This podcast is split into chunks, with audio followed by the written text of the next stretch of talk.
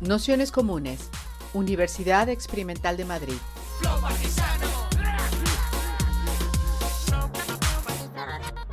Toda la información en nuestro canal de Telegram Nociones Comunes o en nuestra web traficantes.net barra formación.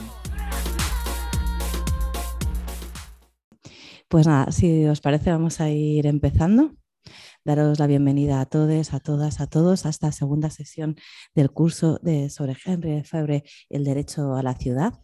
Para para esta segunda sesión, que es un poco continuación, un poco más específica de lo que estuvimos viendo en la pasada sesión con COIS, tenemos la suerte de contar con Dolores Marín, que es historiadora, especialista en anarquismo y en historia de los movimientos sociales contemporáneos y que sabe de muchísimas cosas y un montón, la verdad. Entonces, ayer le hemos propuesto específicamente que trabajara sobre, sobre la propuesta utópica de, mm, Charles de, Fourier, de Charles Fourier y los falasterios y un poco eh, toda la dimensión no solo de revolución urbana, sino también social y mm, sexual y política que, que, esta propuesta intrínseca. Entonces haremos, como otras veces, una, una orilla más o menos de sesión y otro rato de, de preguntas y debate. Así que muy agradecida de tenerte por aquí. Hola, pues buenas tardes a todos, a todas, a todas y gracias por haberme invitado a este curso que es magnífico. Supongo que me oís bien, no sé qué tal. ¿Me oís bien? ¿Sí? Vale. Pues bien, vamos a empezar un poco para hablar de Charles Fourier y su época. Hemos de tener en cuenta que todo esto que yo os voy a comentar hoy pasó hace 150 años, o sea que, es muchísimo, y vamos a ver por qué fue tan interesante, por ejemplo, para Lefebvre, el recuperar la trayectoria de Fourier y sus propuestas tan alternativas y que habían sido silenciadas durante tantos años.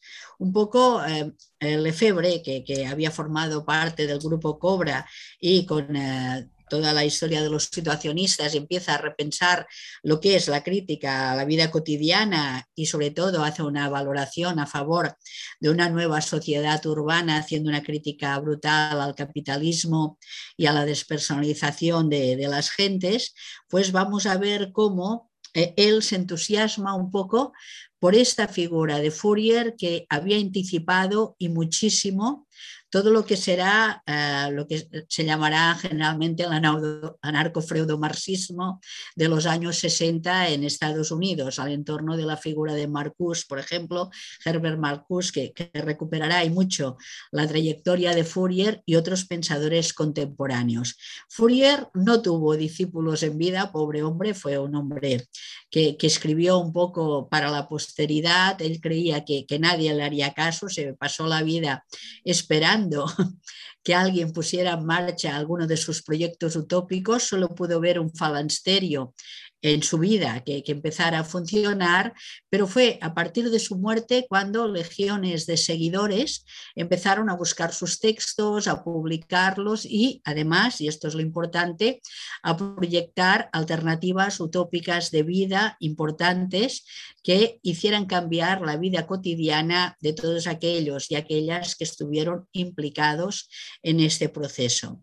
Como digo, Fourier era un hombre que nadie le hacía caso en su vida, pero eh, Georges Lefebvre publicará ya al torno de un coloquio su vindicación de Fourier, pero antes que él, ya Walter Benjamin en su libro sobre los pasajes de París tiene páginas enteras hablando de las relaciones de Fourier, de las relaciones de los sansimonianos y además los ubica dentro del contexto urbano de París con muy buenas descripciones de elementos que él tenía ya de primera mano en este libro que inacabado, magnífico, de Walter Benjamin, que por suerte hay traducción al español, el libro de los pasajes. André Breton recuperó también a Fourier, tenemos su oda a Fourier, importantísima, y sobre todo André Breton recuperó de Fourier lo que en su vida también fue bueno, en su muerte después, la parte más escandalosa al entorno de Fourier, estas relaciones sexuales, polígamas, etcétera, sobre las que inmediatamente hablaremos. ¿no? Parecía para la sociedad bien pensante de su época un poco un escándalo. ¿no? Entonces tendremos a André Breton y los surrealistas ¿eh? que al entorno de Fourier también se entusiasmarán. ¿eh? O sea que, y además los situacionistas, lógicamente, recolocarán otra vez la estatua de Fourier en París, había sido fundida en la Segunda Guerra Mundial para hacer armamento, harán una para estatua, ¿no? En París harán un homenaje y un poco cambiarán el nombre de, la oda, el aviso a los civilizados, pues eh, sobre la, o sea, el cambio, la, la metamorfosis social, harán un, nuevo escrito eh, que tomará este nombre de Fourier también, aviso a los civilizados. También tenemos una recuperación importante de Fourier por parte de muchas personas latinoamericanas que vivían en París en aquellos años y a quien les entusiasma este pensamiento de Fourier serán Octavio Paz, Julio Cortázar, etcétera, que conocerán a Fourier precisamente a partir de los situacionistas y anteriormente que ellos, como os decía, todo el movimiento surrealista francés de los años 40-50. ¿eh?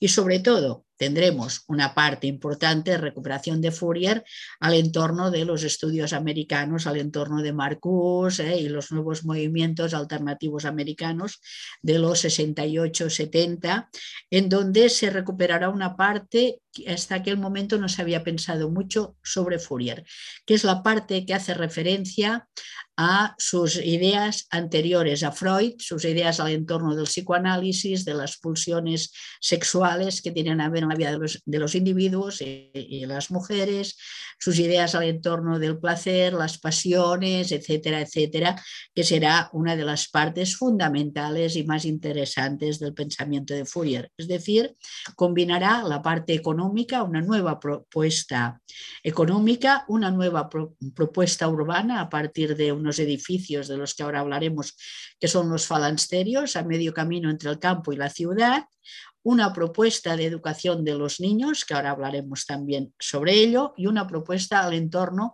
de lo que serían las relaciones sexuales entre las personas. Es decir, Fourier plantea ya todo un sistema alternativo a la sociedad de su época. La sociedad él cuando empieza a escribir todos estos libros coinciden pues con, la guerra de la independencia española, imaginar si hace años, ¿eh? la guerra del francés en 1808 tiene ya, publica uno de sus primeros escritos y hasta 1830, 35, 37 en que muere va haciendo pequeños escritos que luego serán recuperados por legiones de sus discípulos de, toda, de toda extracción y de un pensamiento múltiple y variado. Como os digo, eh, se antecede mucho a lo, que sería el psicoanálisis y toda la parte de sexualidad, que es lo que me interesaba hoy recuperar, y sobre todo será vindicado por todas las feministas porque es el primero que habla de los derechos de las mujeres, el primero que habla a favor de las mujeres. Eh, en algunos sitios dicen que incluso inventa la palabra feminismo eh, para referirse a los derechos de las mujeres y veremos cómo algunos llevarán estas historias hasta el final. Eh. O sea que es interesante ver la valentía de muchos fourieristas, de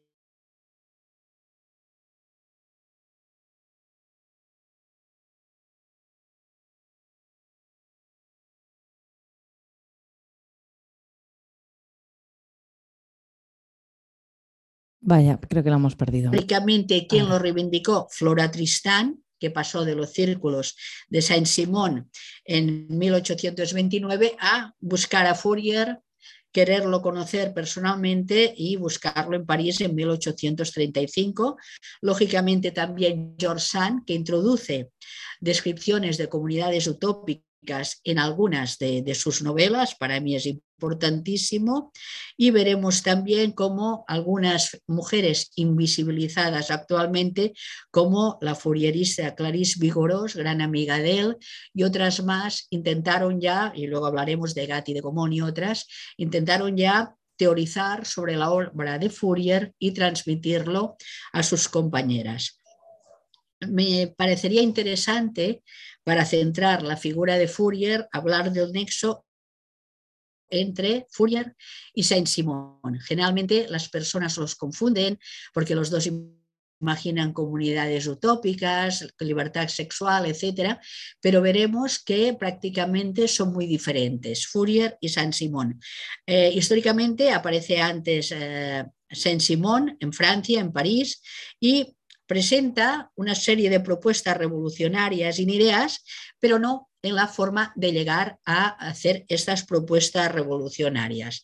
Tanto Fourier como Saint-Simon, y este es un paralelismo importante, imaginan que sus comunidades utópicas, esta nueva sociedad que se plantea de los otros, nunca a partir de una revolución.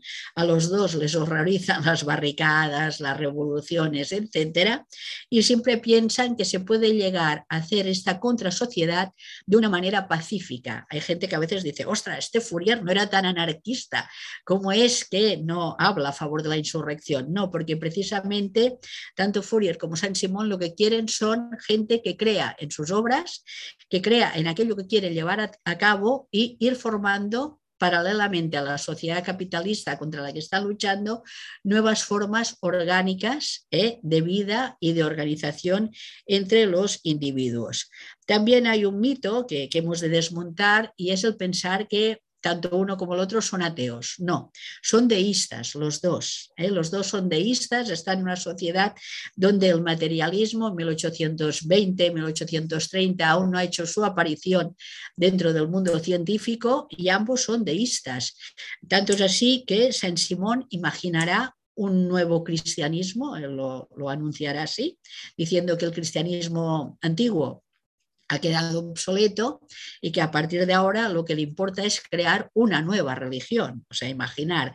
Y en cambio Fourier no, Fourier eh, es más agnóstico, digamos así, no es ateo, sino que a veces imagina o explica eh, ideas animistas. ¿eh? Son todas sus delirantes explicaciones sobre toda la, la corteza celeste, etcétera, etcétera. Cuando habla de los seres que pueden vivir pues, en los planetas, es una cosmogonía muy complicada de habitantes de las estrellas, de viajes interestelares, etcétera, que no sabemos ¿eh? si realmente él lo escribe como si fuera una parábola ¿eh? O sea, o realmente si lo está escribiendo así porque está eludiendo también la censura y que le arrestaran, ¿no? Es en estos textos que habla de estos habitantes de las estrellas, textos preciosos, o sea, hay un libro en francés dedicado solo a estos textos, precioso, pues eh, en estos textos es donde él habla por primera vez de homosexualidad, de relaciones entre personas del mismo sexo, de amor, etcétera, etcétera. Para mí es uno de los textos más, son unos de los textos más bellos de Fourier y es una manera de explicar algo que él está viendo continuamente. Él no era homosexual, pero sí que ha observado relaciones sobre todo entre muchachas, explica él, y entonces él piensa que esto es una de, las características de, de, las personas y además en absoluto, en absoluto lo castiga, cosa que sí harán otros, otros eh, personajes de, la época, incluso pues, eh, personas eh, después como Proudhon y otros que, se dedicarán un poco a, escribir contra esto. ¿no? Precisamente, pues él no. Fourier lo respeta terriblemente, o sea, y además hace unas descripciones muy bellas de lo que serían todos estos seres que él los sitúa viviendo en las estrellas. ¿no? Pero fijaros bien porque son mitos que a veces podemos pensar que, que, que son ateos, que son revolucionarios. No, estamos hablando de unas personas que fueron muy valientes para su tiempo, pero en absoluto que, sean contemporáneos nuestros. ¿no? En Fourier lo que podemos ver, por ejemplo, es una especie de espiritismo precardeciano, precardeciano antes que, que Kardec, por ejemplo, pero muy leve, ¿eh? una idea de transmigración de las almas, que esto lo explica Walter Benjamin, que que lo escribe en alguno de sus libros, un perfeccionamiento de los espíritus a través de la transmigración, etcétera, que no sabemos realmente dónde le vienen las ideas, no sabemos qué lecturas hacía Fourier, pero lo comparte, por ejemplo, con Blanqui, ¿eh? que Blanqui desde, desde, en sus cuadernos, desde la cárcel y tal, explicará, o sea, Blanqui sí que es ateo y, eh, escribirá contra esto precisamente, pero son ideas que flotan en el ambiente en aquellos años. ¿Quién se ríe de Fourier en aquellos mismos años? Os recomiendo, si podéis leer, un libro maravilloso de Granville que se llama El otro mundo. ¿eh? Fue publicado en 1844 y él un poco se ríe de estos habitantes de las estrellas, de estas sociedades utópicas de Fourier, de estos océanos de naranjada que, que hablará Fourier a veces en sus parábolas. ¿no? Pues Granville, que, que fue editado en los años 70, 80 aquí en castellano, reproduce las caricaturas ¿eh? y un poco, este, un poco el reírse de estas ideas de Fourier. ¿eh? ¿Y a quién influencia Fourier? Aparte de los que os he dicho, una utopía preciosa anarquista que es la de Josep de Jacques, que escribe en 1858 su Humanisferio. ¿eh? El Humanisferio de Jacques está terriblemente influido por las ideas de Fourier y además de Jacques atacará ya a Proudhon por misógino. Una de las grandes defensas de las mujeres será de Jacques, ¿eh? que lo escribirá en sus exilios, ¿eh? creo que está en, Uruguay o creo viviendo, y entonces él escribe esta utopía anárquica preciosa que se llama el humanisferio. Eh, ¿Quién ataca a Fourier? Pues ya os he dicho, Proudhon, que a veces dirá que Proudhon es un beato pornócrata. Eran de la misma ciudad, eran de Besançon. Seguramente que Proudhon, cuando aprendía a hacer de impresor, corrigió alguno de los textos de Fourier, lo conocía seguramente, y claro, estaba completamente escandalizado. Fourier eh, conseguirá, junto con los sansimonianos, escandalizar y mucho a la sociedad de su época, pero no solo a los católicos bien pensantes, sino a algunos hombres un poco patriarcales, aunque fueran revolucionarios. Eh, como os decía, Saint-Simon, antes que Fourier, concibe una utopía basada en la industrialización. Eh, no os penséis que ni uno ni el otro lo que quieren es una terrible vuelta al campo. Fourier más que, que Saint-Simon, pero Saint-Simon eh, concibe una utopía industrializadora porque estaba fascinado en aquellos años por el progreso, por las máquinas de vapor, por los ferrocarriles, los barcos que cruzan océanos, etc. Y él piensa que el capitalismo conseguirá liberar a las personas. ¿eh? Fijaros bien, y además él, eh, bueno, concibe sobre todo que la industria eh, conseguirá eliminar aquellas tareas más pesadas que hagan hombres y mujeres y es por esto que escribirá el Catecismo de los Industriales en 1823 y el Nuevo Cristianismo en 1825. Como os digo, él piensa que el cristianismo que conocemos está obsoleto ¿eh? de aquellos años y que se ha de crear una nueva religión. O sea, él no concibe el mundo sin una nueva religión que haga un poco de argamasa de unión entre los miembros de la sociedad. Él, como os decía, piensa que el trabajo es liberador, pero que también se han de redistribuir, y en eso radica su novedad, se han de redistribuir los roles sexuales que hasta aquel momento habían mantenido a la mujer en la esclavitud. Él piensa que las mujeres han de incorporar al mundo del trabajo, no solo como productoras, sino como personas personas pensantes y activas en la toma de decisiones colectivas. Y entonces él dice que será necesaria esta nueva religión y que eh, al, lado de lo que era el gran, el Papa, digamos, el organizador del cristianismo, tenía que, que existir una mujer profeta, una papisa, él pensaba que sería un matrimonio ideal ¿eh? y que ellos dos podrían dirigir un poco los destinos de la humanidad. Él eh, escribe esto en vida, también tendrá, tendrá varios discípulos que se acercan a él, quizá el, más importante es un banquero, Olinde Rodríguez y su hermano. Estos Rodríguez eh, mantendrán un poco el legado de, Saint-Simon y además serán grandes feministas, o sea, que, intentan propiciar la educación de la mujer, las integran en, tomas de decisiones, etcétera, pero eh, llegará pronto uno de los grandes discípulos de, de Saint-Simon, que será Bartolomé Prosper Enfantin, a quien comúnmente le llamarán el padre. El padre infantín se pasará la vida buscando la nueva mujer profeta, una compañera ideal. Además, fijaros bien, ellos piensan que si el padre, que es infantín, es francés, han de buscar a la nueva mujer profeta en Oriente. O sea, quieren unir Oriente y Occidente en una idea nueva, eh, de una nueva organización social basada en la industrialización y donde haya realmente una paridad. ¿eh? Eh, entonces, lo que propone Enfantin ya inmediatamente, algo que no había propuesto Saint-Simon, es una organización de vida comunal, ¿eh? lo que ahora conoceríamos como comunas.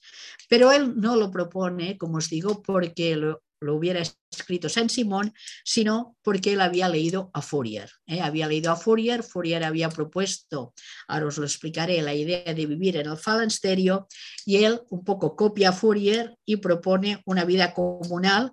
Y fijaros, como no hay antecedentes de comunas en aquellos años, la gente le llamaba a la comuna el convento. Era la única imagen que tenían de vidas de hombres o de mujeres apartados de la sociedad, pero compartiendo comida, compartiendo habitaciones, digamos, colectivas, etcétera, etcétera. Entonces la gente aún no le llamará comuna, sino que le llamarán el convento. Pero esto sí, Prosper Infantín ya piensa en un convento mixto de hombres y mujeres. ¿eh? Y entonces eh, denominarán a su convento la casa común, en donde viven 40 o 50 personas, donde hay comunidad de los sueldos y los ahorros de aquellos que forman parte de, este, de esta, digamos, de este falansterio, prefalansterio, comen todos juntos, conviven, discuten, eh, toman decisiones en común y aparece también la figura de otro gran seguidor de, de Saint-Simon en, este, en estos años, que es Armand Bazar. Eh, pero Armand Bazar, a diferencia de Prosper Enfantin, que tenía carrera universitaria, etcétera, Armand Bazar proviene de las filas del proletariado y aquí luego estallará pues, la gran pelea entre ambos que dividirá lo que será el, el Saint-Simonismo. ¿Qué tienen en común toda esta gente? Llevan uniformes, la mayoría de ellos habían participado en la masonería, están acostumbrados a trabajar vestidos de uniforme, a tomar la palabra, en, eh, digamos, en, en público, etcétera. Ellos eran súper súper guapísimos y guapísimas vestidos con estos uniformes, incluso tenemos descripciones de los que llevan en España.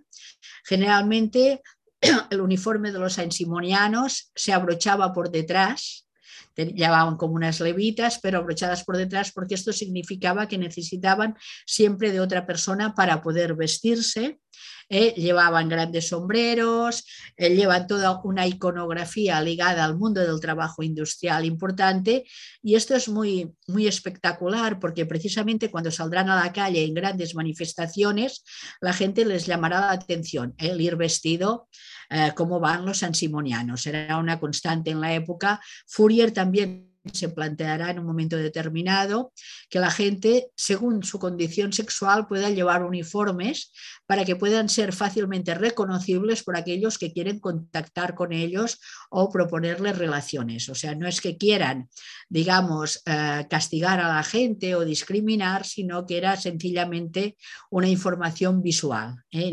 en unos años en que toda la gente del mundo del trabajo iba uniformada o se distinguían, en más una sociedad que casi no sabe leer, se distinguían un poco cómo iban vestidos. ¿no? Sería una de las, de las constantes. Por eso igual veréis algún grabado de los ansimonianos de la época, sobre todo los que son de Enfantin, que lleva una camisa, que pone el padre, lleva una levita, lleva el pelo largo, será una constante también. Todos ellos y ellas llevarán a veces el pelo suelto, el pelo largo, porque indica que son libres ¿eh? Y además todo esto les gusta mucho, ¿no? Se reunían, como os digo, en, este convento donde conviven todos En los conventos de los sansimonianos no hay intercambio sexual, pero sí que lo habrá, lógicamente, en las comunas de Fourier. ¿eh? Pero tres veces a la semana, esta gente que vive en los conventos de, digamos, de los sansimonianos en París, abrían sus puertas al público en general y se hacían conferencias públicas. Ellos lo que querían era que cada vez más tener más adeptos ¿eh? y que fuera proliferando esta nueva manera de entender, eh, digamos, lo, lo que se... Al contrario, la mayoría de sansimonianos procedían de la Escuela Politécnica de París, la mayoría de ellos eran ingenieros ¿eh? y es por esto que luego podrán emprender grandes obras ligadas al sansimonismo. Por ejemplo, son los artífices del canal de Suez. ¿Eh? porque se imaginan ya, y morirán muchísimos pobres, muchos ansimonianos trabajando en las obras del canal de Suez a consecuencia de, las fiebres, etcétera, etcétera. ¿eh? Son gente que además muchos son banqueros, ¿eh? como los hermanos Rodríguez, como os he dicho, algunos son especuladores en bolsa, es decir, que son gente que tiene dinero, no son sanculots, sino que son gente ilustrada, pero también al capitalismo de su época, con las monarquías aquellas pesadas que no les dejan progresar y entonces ellos intentan crear una alternativa social. Una cosa que, que inventan los los ansimonianos también es la idea del predicador, que ahora lo vemos mucho en las sectas evangélicas actuales. Bueno, pues ellos en aquellos años, 1840, ya forman predicadores de sus ideas para que vayan esparciendo estas ideas por todo el mundo. Esto también lo harán muchos furieristas en Estados Unidos, ¿eh? pero bueno, también lo harán muchas religiones de la época, o sea, los mismos espiritistas o luego los teósofos tienen la idea esta del propagandista, que también lo, tendrán los anarquistas o los socialistas, la idea de aquel que va de pueblo en pueblo divulgando las ideas. ¿Eh? Pero lo, que más me interesa a mí destacar de, ellos es la idea de la liberación de las mujeres. A partir de la crítica al matrimonio, a partir de la crítica de la venta de las mujeres a cambio de dotes. ¿eh? Además, eh, ellos critican al matrimonio como un contrato caduco, como una venta de mujeres y cada vez más piden que las mujeres se implican dentro de los procesos industriales y además eh, en Fanten hablará y mucho de la idea de la rehabilitación de la materia dentro de esta idea. ¿Cómo se rehabilita la materia? en esta nueva religión, a partir de la supresión de la idea de pecado. Esto será por eso serán perseguidos, sencillamente. O sea, los ansimonianos y después los furieristas no serán perseguidos porque propongan una alternativa económica a la sociedad, sino sobre todo porque piensan que la emancipación de las mujeres es algo importante y porque las mujeres realmente se están organizando en todos estos círculos. Veremos cómo cuando ellas quedan, eh, ¿cómo se llama? Mm, cuando son... Cuando son traicionadas por, por Enfanten, ¿eh? cuando eh, les vean que, luego ya no quieren que ellas tomen decisiones, pasarán en masa del sansimonismo a lo que sería el furierismo en París. O sea, cuando ellos vean que los sansimonianos solo las utilizan, han intentado que ellas vayan a sus reuniones, pero luego ellos cada vez más vuelven a capitalizar el poder, ellas se irán y se irán hacia el furierismo, cuando Fourier prácticamente ya, ya no vive, está muerto, pero hacia las, las filas del Fourierismo y emprenderán ellas mismas, eh, o sea, la creación de nuevas agrupaciones comunales y emprenderán sobre todo la creación de escuelas para niñas. Es importante porque veremos cómo el sansimonismo las acabará un poco eh, decepcionando, era la palabra que no me salía, eh, decepcionando. Fijaros bien porque cuando ellos hablan, o sobre todo eh, este gran icono sexual de la época, que era el Père Enfantin, o sea, el padre Enfantin era un gran icono sexual de la época, es algo que se da en muchas de, estas, digamos, pseudo religiones que están a medio camino entre la teoría política, la teoría social, etcétera, pues el padre Enfantin era un gran icono sexual de la época, todas suspiraban por él, pero en un momento determinado las mujeres se cansan, se cansan de excitación. Eh, Zoe de Gomón hablará en contra de esto, muchas de ellas se quejarán y ellas empezarán ya a crear sus propios órganos de prensa, solo de las mujeres, y empezarán las primeras denuncias en contra de esta utilización de las mujeres, porque el padre Infantel lo que les propone es acudir a, a los falans, a, los, eh, digamos, a estas comunas, aún no son falansterios, y que ayuden a rehabilitar la materia. Es decir, que lo que tienen que hacer es pecar, eh, entre comillas, que tienen que estar, o sea, conocer a otras personas, etcétera, y qué, qué pasará con todo esto. Pues que pronto estas prácticas serán conocidas por todo París y empezarán ya las detenciones contra los ansimonianos acusados, como no pueden acusarlos de estar defendiendo los derechos de las mujeres, los acusan de escándalo público. esto lo escribe, lo explica muy bien Walter Benjamin en su libro de los pasajes y otros observadores de la época. Los acusan de escándalo gente percibe a todos estos nuevos reformistas sociales. Lógicamente hay una gran pelea entre Enfantin y Bazar que acabará marchando y entonces eh, para que las mujeres no sigan tomando decisiones, crea lo que se llamará la jerarquía de los productores. ¿Eh? donde margina totalmente a las mujeres y estas pues se irán, ¿eh? se irán. Como os digo, fueron detenidos la mayoría en el 32 por libertinaje, también se les acusa de fraude, luego los siguen cada vez más, lo siguen persiguiendo, lo liberarán a Enfantin al cabo de un año, pero luego volverá a ser detenido otra vez. ¿eh? Cuando sucede todo esto al entorno de los ansimonianos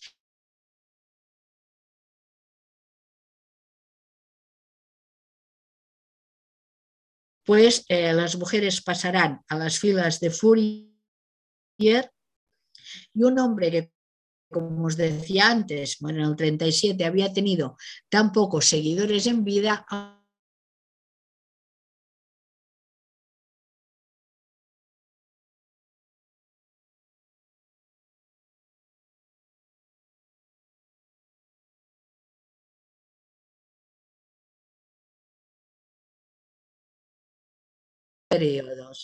Había dividido el primer periodo, que sería el periodo más antiguo de la humanidad, le llamaba el salvajismo. Después había pasado un periodo que se llamaba barbarie. El tercer periodo, fijaros, le llama patriarcado. Es muy, muy real. Y luego el último periodo en el que estaríamos ahora sería el periodo de civilización. Eh, fijaros bien cómo él ya descubre que hay un periodo importante que sería el de patriarcado. A partir de aquí hace unas combinaciones brutales, casi cabalísticas, y acaba enumerando una serie de periodos intermedios, etcétera, súper complicados. No os lo narro aquí, pero son súper complicados para ver ¿Eh? Mira, me dicen, perdón, Dulos, podemos volver a los periodos, me están diciendo alguien en el chat. El primero es el salvajismo, el segundo la barbarie, el tercero el patriarcado y por último, la civilización, en donde él explica que habrá paridad de hombres y mujeres. Esto lo explica Fourier en su Teoría de los Cuatro Movimientos, que es un libro bastante republicado, o sea que, podemos encontrar diferentes publicaciones, porque creo que en España en los años 70 ya, ya apareció una de, una de las primeras eh, ediciones de esta teoría de los cuatro movimientos. Fijaros bien, porque él además y por eso es tan actual. Fourier, eh, hay una especie de carpe diem que le explica en, aquellos años, que esto llegará muchísimo a todo el mundo. Él dice, no sacrifiquen la felicidad de hoy a la sociedad del mañana, a la sociedad futura. Disfruten del momento. Eviten toda unión de matrimonios o de interés que no satisfaga vuestras pasiones, siendo eh, desde el mismo instante. Es decir, él dice, no te vendas, ¿eh? no aceptes un matrimonio que piensas que económicamente te puede ir bien o un matrimonio impuesto por tus padres. Él había visto, y eso lo explicará, cómo a sus eh, sobrinas las casaron por interés y habían sido mujeres desdichadas. Entonces era uno de los grandes defensores de las mujeres precisamente por esas observaciones que él hace, porque él siempre fue soltero, vivía con sus gatos en un pequeño apartamento en Montmartre, lo, encontraron muerto al cabo de varios días de morir solo, tenía solo gatos y plantas. ¿eh? Era un hombre muy, muy austero, muy pobre, se pasó la vida esperando que alguien le hiciera caso con sus ideas, pero él era un gran observador, era un hombre, además lo explica, que se aburría soberanamente con su trabajo y esto hará que él odie sobre todo el comercio, denuncie todas las manipulaciones comerciales de los acaparadores de su tiempo y al capitalismo por extensión y intente imaginar esta nueva sociedad donde hombres y mujeres y homosexuales ¿eh? serían dichosos. Es, es, muy bonito ver sus descripciones. ¿eh? Como os decía, él se antecede y mucho a muchas ideas que serán muy comunes en los años 60 y 70 del siglo XX.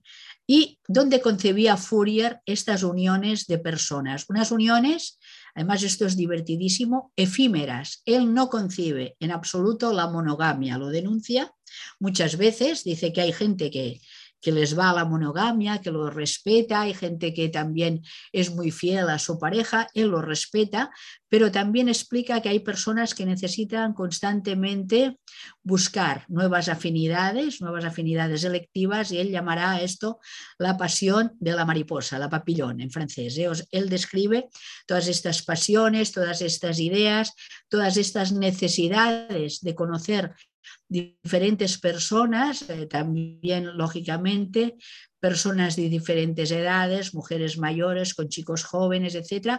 Él todo esto lo normaliza a partir de sus escritos, por eso es tan impactante. Hace poco se ha publicado un libro, se llama Elogio de la Poligamia, que es una serie de textos de Fourier. Había otro que se llamaba El Nuevo Desorden Amorosos. Todo esto son partes de textos suyos que eran tan escandalosos que no se publicaron cuando él estaba vivo ni en 20 o 25 años después de su muerte. O sea, sus seguidores los leían, pero les parecía que aquello inmediatamente sería censurado o les pasaría como a los ansimonianos, que serían detenidos por pornografía o por este tipo de conductas que se consideraban que no estaban normalizadas, entre comillas. Como os digo, toda esta gente tenía que vivir en algún sitio y él inventa un sitio maravilloso que son las comunas llamadas falansterios. Él toma la, la, idea de las falanges romanas que se desplazan por toda Europa. Las falanges romanas vivían en campamentos, campamentos donde había poca jerarquía, donde había muchas zonas comunes y a partir de esta idea, digamos, de la civilización romana, que es la, gran civilización que se extiende en aquellos años por toda Europa, gracias a las calzadas y un gran sistema de comunicación, él llamará eh, a sus comunas el falansterio. Es una solución preciosa, intermedia entre el campo y la ciudad. Supongo que coincide mucho con William Morris y sus propuestas anticapitalistas también de aquellos años. Es porque eh, el gran palacio del Falansterio él lo concibe y eso lo dirá Teresa Claramunt pocos años después también. Dice, los obreros merecemos vivir en los palacios de los señores, vamos todos a vivir en un palacio, no, no hace falta que los destruyamos. ¿no?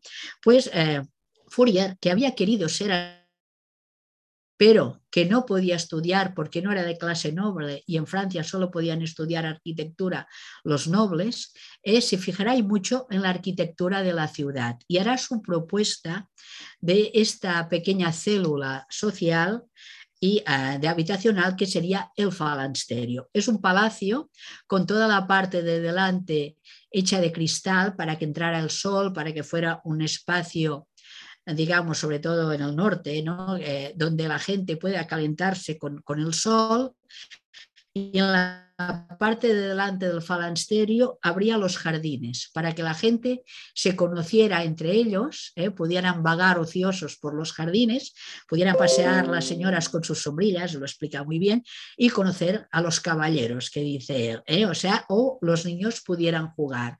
En la parte de atrás del falansterio, ¿qué hay? Los campos, los campos cultivados por los habitantes del falansterio, ¿eh? donde se pueden cultivar todo tipo de verduras y donde pueden haber animales. ¿eh? Y dentro del falansterio, ¿qué hay?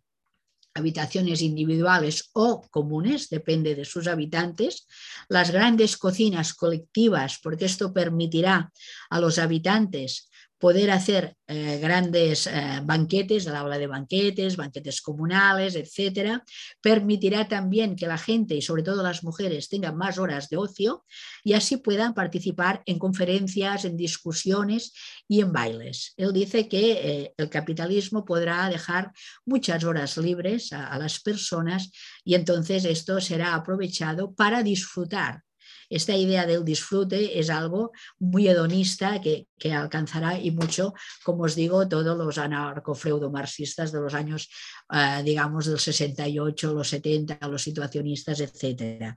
Él concibe este falansterio y además desarrolla una idea importantísima que será recuperada en los 70, que es la idea del trabajo atrayente, del trabajo rotativo, de un trabajo que no sea monótono, que no sea siempre el mismo para las mismas personas, un trabajo que pueda rotar tanto con hombres como mujeres y un poco que sea alternativo. Y además integra dentro, de esta idea del trabajo a los niños.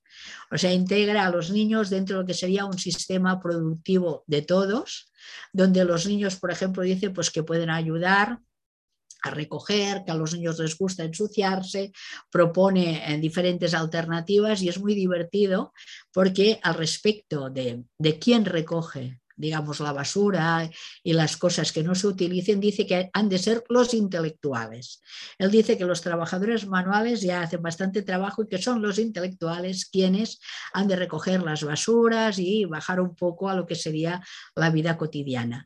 Eh, tiene una solución a las guerras, porque dice que hombres y mujeres a veces son competitivos, y entonces para que no haya guerras, el que está muy horrorizado de todas las guerras coloniales que le ha tocado ver y todas las barricadas que le ha tocado ver, dice que se han de hacer guerras de pastelitos, que puede eh, colmarse esta pulsión ¿eh? a través de guerras de pasteles. O sea, un poco, no sabemos, lo decía muy en serio, muy en broma, pero realmente propone muchas alternativas.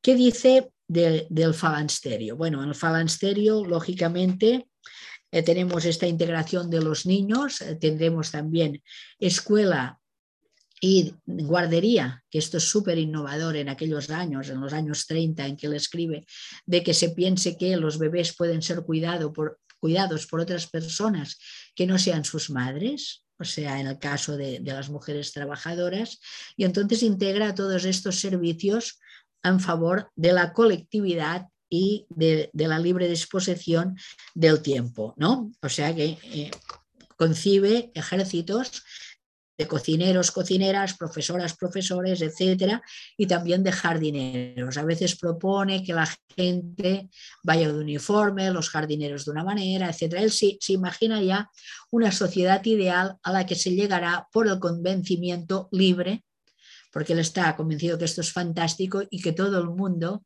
querrá vivir en armonía. Esto es una palabra que siempre heredará el movimiento libertario, la idea de armonía. ¿Eh? la idea de vivir armónico. Algunas comunas furieristas en Estados Unidos, pocos años después, se llamarán, por ejemplo, New Harmony, ¿eh? la nueva armonía.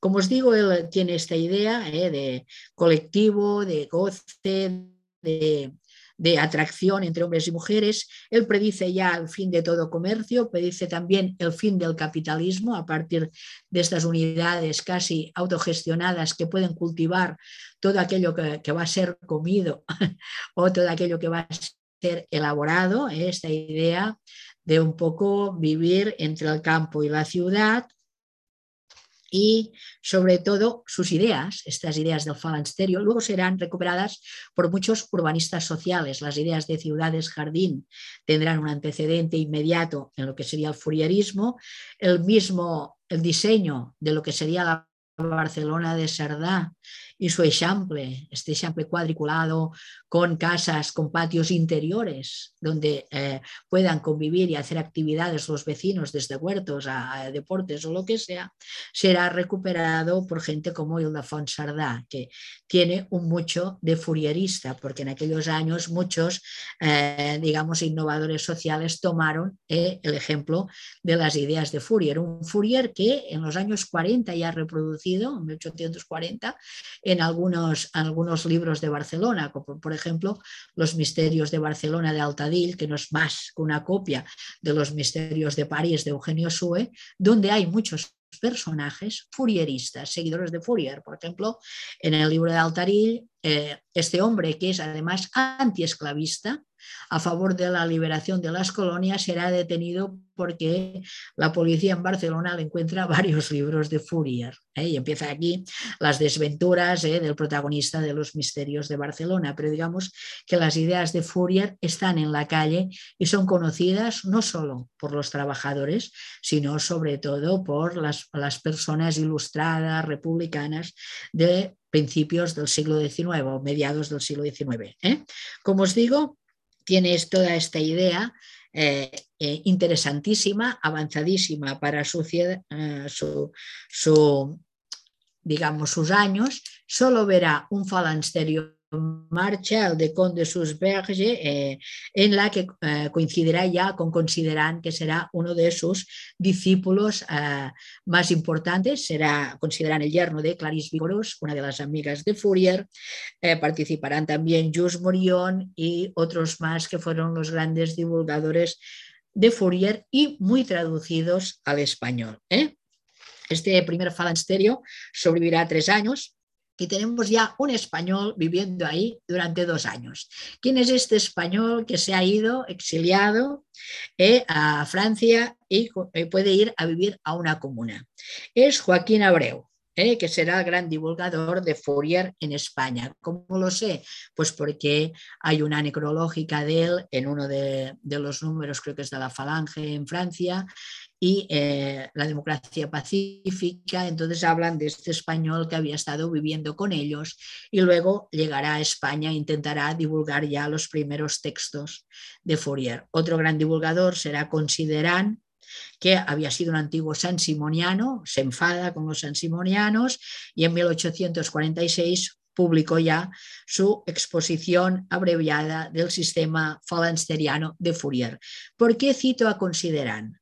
Bueno, porque era un hombre realmente muy divertido, partidario de la emancipación de la mujer, de la coeducación, partidario también de la abolición de la herencia, ¿eh? porque esto significaba que las mujeres podían ser mucho más libres y porque en 1848 en Francia fue el único diputado francés que propuso públicamente que el sufragio fuera también femenino. Es el único. ¿eh? Imaginar estar rodeado de personas progresistas. Han acabado las barricadas del 48 en Francia, donde están ya Bakunin, sus amigos, pero es el único que propuso que las mujeres pudieran votar. Él llevará hasta el extremo sus ideas y en 1853, poco después, cuando tiene que partir al exilio con su suegra y Albert Brisbane, que también publicaría en España, pues montan un falansterio en Estados Unidos con 30 familias francesas. Es decir, que la mayoría de ellos sí que intentaron llevar a la práctica sus ideas. ¿eh? Eh, cuando vuelva, porque cuando fracase la comuna, que duró creo que siete u ocho años, cuando vuelva formará parte ya de la Internacional Anarquista de Bakunin y participó también en los hechos de la Comuna de París. O sea que son gente muy comprometida y que en muy pocos años pasarían, como os digo, del furierismo de los años 40 a el activismo de la Comuna de 1871 y la participación en el 68 de la Primera Internacional. Como os digo, Abreu, que era este que había estado en la Comuna y había conocido a Fourier, tendrá muchos escritos en España, significativamente firmará como proletario, imaginaros ya, y coincidirá en España con una serie de furieristas importantes, serían Ramón José Bartorello, Fernando Garrido, etc. Ellos son los grandes divulgadores de Fourier y también un médico higienista que espera, Philippe Monlau, que fue editor de uno de los periódicos furieristas de España, que era El Vapor. En 1841, o sea, imaginar, solo hacía cuatro o cinco años que había muerto Fourier, Manuel Sagrario de Beloy intenta crear un, eh, un falansterio en España, es eh, Tampul, que fracasará. ¿Por qué? Porque nadie invierte en ello y al final es una pena porque no, no, no pudo progresar. ¿no? Fernando Garrido será uno de los grandes divulgadores de Fourier, él mismo explicará que había publicado en Madrid La Atracción, eh, que solo había durado tres meses, en 1845. Pero aparecerán otros libros en España y aquí quería un poco llegar, sé que se me ha acabado el tiempo, pero lo que me interesa es que hay muchos libros escritos y publicados por mujeres. ¿eh? Por eso me parece interesante. Encontraremos el libro de Zinsky, El porvenir de las mujeres, eh, o sea, en 1845, se publica en, en España y, perdón, el 41, y tenemos ya un texto de una mujer que es Margarita López de Morla, que hace un anexo en este libro. Encontraremos también a Abel Transon, que había vivido con ellos en, en esta comuna de Considerán en Estados Unidos, que publica la teoría societaria de Charles Fourier. Y encontraremos también el texto precioso de Zoe de Gomón, una furierista belga y maestra que publica en Barcelona Explanación al sistema societario de Fourier. Si hoy en día veis fotos de Fourier y del Falansterio, todo proviene de esta primera edición del libro que se hace en España, que está en la hemeroteca de Barcelona. O sea, cuando veis esta, este dibujo del Falansterio enorme, ¿no? Que, que hace casi una U, este es parte de la portada del libro que publicó Zoe de Gamón, que además fue a vivir durante siete años también a un falansterio donde empeñó su propia fortuna y donde quedó pobre. Eh, cuando se publica el libro en Barcelona, no lleva el nombre de ella, porque acaba de haber una gran represión y además yo pienso que el editor, Maurice Lachart, piensa que no se va a vender un libro escrito por una mujer y no pone nada pero es realmente la misma edición que había publicado ella en Francia. Y pasaré inmediatamente a hablar del primer periódico feminista que aparece en España en 1856 y que generalmente se conoce como Los Pensiles. Los Pensiles y le llamamos los pensiles porque son cuatro periódicos seguidos que como se los iban prohibiendo van cambiando el nombre. Será pues eh, el primero será el pensil de Gaditano, el segundo el pensil de Iberia, el tercero el nuevo pensil de Iberia y el cuarto el pensil de Iberia. ¿Eh? O sea que un poco siempre lo que tienen en común es Pensil Iberia, pero le van cambiando un poco el nombre y serán varios periódicos ¿eh? que aparecen, el primero en el 56 y el último en el 59. Este periódico estaba editado por dos mujeres y defendían los derechos de las mujeres. Una será eh, Margarita Pérez de Celis, que vivió desde 1840 hasta el 82, y su compañera María Josefa Zapata, que vivió desde 1822 hasta 1878. Es un periódico precioso, os lo recomiendo si lo podéis descargar de alguna hemeroteca de internet. No nos ha llegado entero, pero para mí es revelador, porque abren las páginas de este periódico a hombres y mujeres que tienen en común defender la libertad de las mujeres y defender sobre todo la capacitación de las mujeres.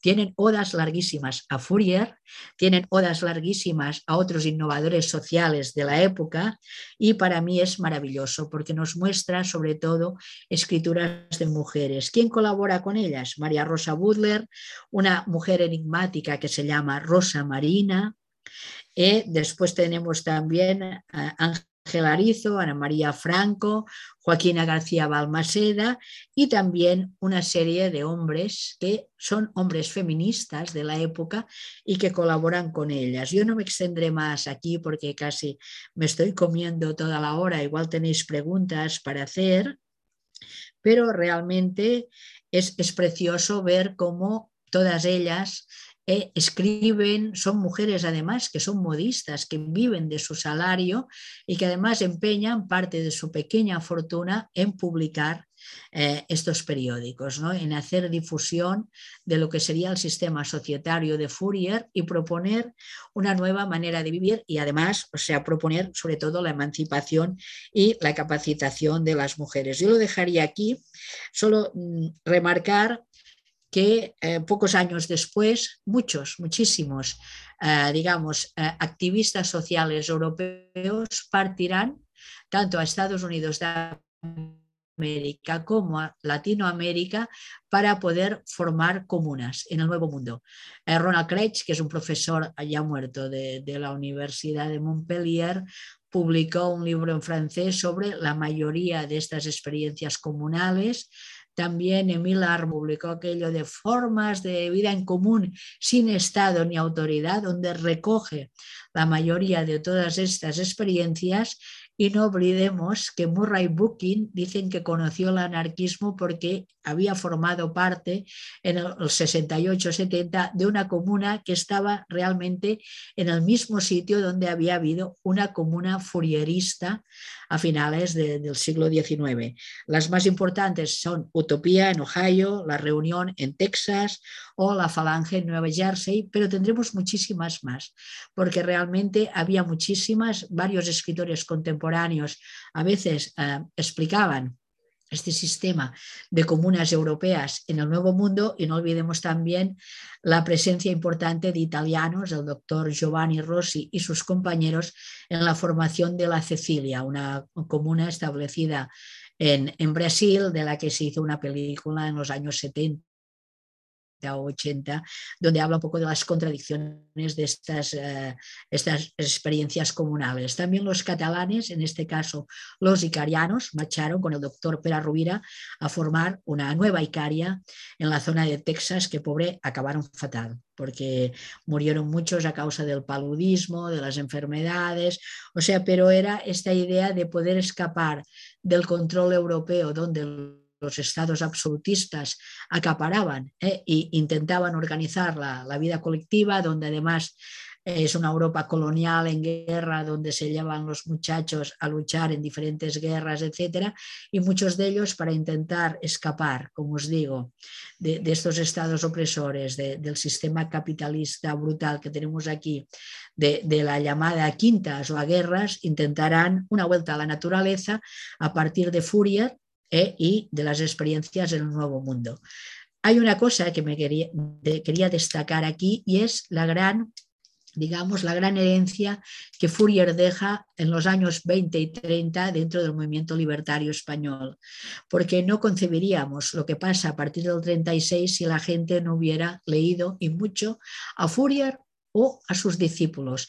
Si hay revistas como Ética Iniciales en Barcelona o la revista Estudios en Valencia, donde sus colaboradores y sus militantes y mujeres también proponen sistemas de vida comunal, es por la herencia de Fourier. No hay en ninguna parte de Europa una experiencia tan fuerte como la que hay en España al entorno de lo que entonces se llamaba en francés los medios libres, milieu libres. Esto eh, estuvo en auge en Francia, sobre todo en los años 20, en los entornos de Millarman, de Han Riner, de los vegetarianos franceses, de los individualistas franceses. Henry Sisley formó parte también de una comuna de artistas y, y naturista además, pero si tenemos algo importante en España es los años 20, los años de la dictadura Primo de Rivera y los años republicanos, la proliferación de comunas agrícolas en el levante español muchos años antes de, lo que sería la revolución social del 36. Tenemos gente viviendo en comunas, gente practicando lo que entonces ya se llama comunidad amorosa, pero que es herencia directa de Fourier, y gente un poco eh, haciendo distribuciones de trabajo atractivo, integrando el sistema educativo dentro de lo que sería la experiencia comunal, etcétera, etcétera. O sea que me parece muy interesante y es una línea de investigación que solo la inició Javier Navarro en Valencia cuando hizo su, tesis doctoral al entorno de la revista Estudios ¿eh? y su predecesora Generación Consciente, pero que es una línea interesante que yo la he encontrado también en Barcelona al entorno de los grupos naturistas eclécticos como sería el Sol y Vida del Clot o varios grupos en donde las mujeres además tienen una presencia tan o más importante que las de sus compañeros. ¿no? Y pienso que, hay investigadores que les puede interesar un poco abrir estas líneas, digamos, de debate y de, interés. Ahora sí que lo dejo aquí y si queréis podéis hacer intervenciones o, podemos ampliar alguna cosa que sé que es un tema novedoso también, ¿eh? un, poco, un poco raro, digamos.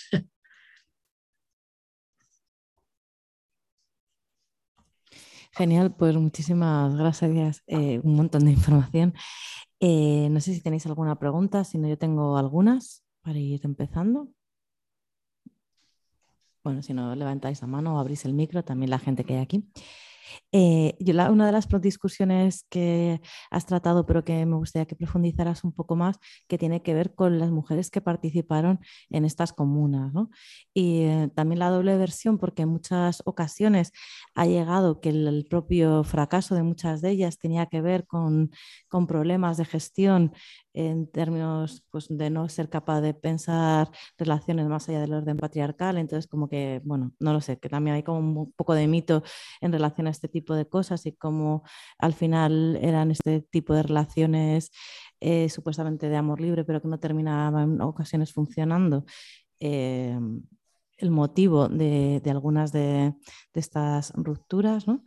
Y mm, también vinculado un poco a esto de los ansimonistas y todos los problemas que tuvieron de, mm, en realidad, eh, em, de haberles acusado ¿no? Eh, a través de este tipo de prácticas y que, bueno, ha costado un poco como, o al menos a mí, que igual tampoco yo sé muchísimo, eh, encontrar textos de, digamos, de mujeres eh, tratando esta situación, explicando parte de su realidad en torno a esto. Eh, incluso yo algunas que he podido entrevistar eh, sí que reconocían que en algunos de estos casos, en las de ya en las comunas ya de, españolas posteriores, sí se producían este tipo de, desigualdades y que fue también parte, bueno, no sé, como si puedes un poco acotar los distintos momentos y, y también todo ese trabajo que han hecho compañeras, a mí me encantaría saber un poco más. Sí, yo, yo, bueno, alguna vez, claro, lo que empecé a, a concebir esto fue cuando alguna de las mujeres que yo había entrevistado hace varios años y que habían participado en comunas en los años 30 verbalizaban esta desigualdad, ¿no? Incluso algún hombre, algún hombre como José Pujalte, que había formado parte del grupo Solivida, decía, hombre, es que algunos hombres iban a las mujeres como si fueran melones, eh, haciendo una cata de mujeres, ¿no? Entonces, además, él dice, y, entonces cuando estaban con ellas, luego esta mujer quedaba marcada. Y esto te dice un hombre que ha sido criado en una sociedad patriarcal, pero se da cuenta de que esto no es coherente. Entonces empecé como siempre, a buscar testimonios de mujeres. Entonces, es difícil porque ellas a veces, sobre todo las de los años 30, a las que yo ya conocí con 60, 70 años, les costaba muchísimo de verbalizar, porque además es una agresión realmente. Muchas veces son agresiones contra ellas, ¿no? Entonces les costó mucho. Pero en cambio, lo que sí que encontré precisamente en Zoe de Gomón, que, que forma parte de estos grupos de de hombres, perdona, de mujeres al entorno de lo que sería el furierismo, Gatti de Gaumont sí que ya en una de sus obras lo dice, ¿no? Estas mujeres sansimonianas que, que han visto, o sea, que, que, han pasado por estas comunas y luego ellas como mujeres dice más o menos que quedan como en entredicho, ¿no? O sea, la traducción no es real así, pero ella misma se da cuenta de que hay mujeres a quienes sus propios compañeros las desvalorizan, ¿no? Y luego lo que es impactante es ver la participación, para mí, ¿eh? de muchas mujeres, que esto sería muy largo de explicar, que habían formado parte de los circos sansimonianos, que se van y que luego se suicidan, que sería interesante ver realmente qué, porque es cuando ellas empiezan a crear sus primeros periódicos, acabarán muy mal, serán la eh, Deren y todas estas mujeres, ahora sería muy largo de enumerar, pero yo realmente me lo he pasado muy bien leyendo todos estos textos y sería para reflexionar a ver por qué en un momento determinado ellas se van y deciden poner fin precisamente a sus vidas, ¿no? porque están mega decepcionadas, o sea, se habían ilusionado muchísimo y esto cae como mazazo. Solo hay una mujer crítica a la que se publican textos en los años 30, precisamente hablando de las comunidades amorosas, y esto sí que lo podéis encontrar, que es la brasileña María Lacerda de Moura, que llega a cuestionar el, anarquismo y los anarquistas. Llega a cuestionar a Kropotkin, o sea que esto yo me, me desternillaba ¿no? cuando hablaba de él. Lógicamente cuestiona a Proudhon, que ahora ya eh, no creo que nadie, digamos, me, me, meta la bronca por decir que era un gran misógino. Además, tiene la obra aquella Amor y Matrimonio, que es bueno, es para tirarla directamente al canasto de, de, lo que nos sirve, ¿no? O sea, pero bueno, un, claro, es el padre del mutualismo, etcétera, etcétera, pero era un gran, un gran misógino, ¿no? Entonces, María la Cerda de Moura sí que a veces en algunas revistas anarquistas o en sus obras sí que hace crítica de esta utilización de las mujeres y de este machismo por parte de los hombres. Incluso a Mil en su época se le echó muy en cara toda esta idea de la pluralidad amorosa, se decía que solo quería ir con mujeres jovencitas, etcétera, etcétera. O sea que realmente sí que hay críticas eh, importantes hacia esta pluralidad amorosa que solo beneficiaba a los hombres, pero un poco es lo que se vivió aquí en los años 70-80 también. O sea que la mayoría de, compañeras mías que pueden verbalizar estas cosas, o sea, pueden explicar este tipo de cosas. Y luego la idea que me decías tú de San Simón y los escándalos, es brutal, porque realmente en el libro de los pasajes de Walter Benjamin sí que se reproducen algunas de, estas cosas, además es delirante, porque, por ejemplo, eh, Enfanten es tan provocador que en el, eh, segundo de, de sus juicios pidió ser defendido por dos mujeres, porque decía que las mujeres eran realmente las seguidoras de la doctrina sansimoniana. Y claro, es que las mujeres no podían ni estudiar abogado en aquellos años. Entonces esto ya fue un escándalo, porque él sabía que todo esto acabaría saliendo en los periódicos. ¿no? Y además convocó grandes manifestaciones de hombres y mujeres por las calles. Entonces en algunos barrios la gente les atacaba y les tiraba coles, que es lo que se tiraba antes a la gente, y nabos y tal, pero en otros barrios eran aclamados por la gente del barrio, o sea, como agentes avanzadas, ¿no? Y entonces además él es divertidísimo porque en uno de los juicios eh, en lo que intenta es hipnotizar a los miembros del jurado y les hace pases magnéticos para salir absuelto. ¿no? O sea, es una época un poco histriónica, pero él lo que consigue es lo que quería, salir en los periódicos, que se hable, ¿eh? y realmente él cree en la mujer profeta. O sea, él se va con varios de los ansimonianos a buscar la mujer profeta para igualar un poco en el sentido religioso eh, todo esto. O sea, que que ellos realmente lo creían. Ahora nos puede parecer una cosa muy delirante en el siglo XXI, pero en aquellos años ellos eh, realmente piensan en esta igualdad. Pasa que a veces no pueden eh, evitar, como nuestros abuelos de, digamos, de los años 30, todo el peso del patriarcado que, llevan encima, ¿no? O sea, que, realmente ellos intentan romper con eso, pero les cuesta, ¿no? Y precisamente las mujeres sí que les dirán que, hasta aquí hemos... Pero bueno, hay de todo, o sea, hay, comunas en las que parece que sí que había digamos, mucha libertad para las mujeres, otras no. Hay comunas en Estados Unidos, por ejemplo, que son las que visita, por ejemplo, Kropotkin y no, y no se queja, ¿no? Visita algunas comunas de, unos seguidores de Tolstoy que no, no, son, no son furieristas y claro, son polígamos, pero solo los hombres. Entonces esto ya es brutal, claro. O sea que, que esto sí son las comunidades que, que visita Kropotkin y dice, oye, estos están muy bien. Yo pienso, bueno, estaban muy bien ellos, ¿no? O sea, porque ellas no, no les daría mucha gracia, imagino, ¿no? O sea, que, que a veces tienen estas, estos vicios, ¿no? O sea, una vez, a veces cuando se habla de poligamia no se habla de poliginia, por ejemplo. O sea, que, que Fourier sí, ¿eh? Fourier es el único que explícitamente, y por esto sus mismos discípulos a veces esconden los textos porque son muy escandalosos. O sea, eso se han publicado ahora. Hay unos textos de Fourier que no se publican hasta el 67 del siglo pasado. O sea, y bueno, y, hay, y además es bonito porque las grandes estudiosas de Fourier siempre han sido mujeres, Simone de Wood y otras, o sea que son mujeres las que han estudiado y han puesto a la actualidad Fourier, aparte de Henry Lefebvre, porque hace toda esta recuperación cercana a lo que sería el situacionismo, ¿no? Genial, pues muchas gracias. Luego te hago otra pregunta, pero creo que Nacho tenía por ahí la mano levantada. Sí, sí, eh, Bones. Em, quería preguntar, has comentado que por la zona del País Valenciano había comunidades agrarias y en la época, bueno, en, la década de los 20 ¿no? y 30 y conozco algunas, pero no sé si podrías precisar para tomar nota y poder tirar un poco del hilo.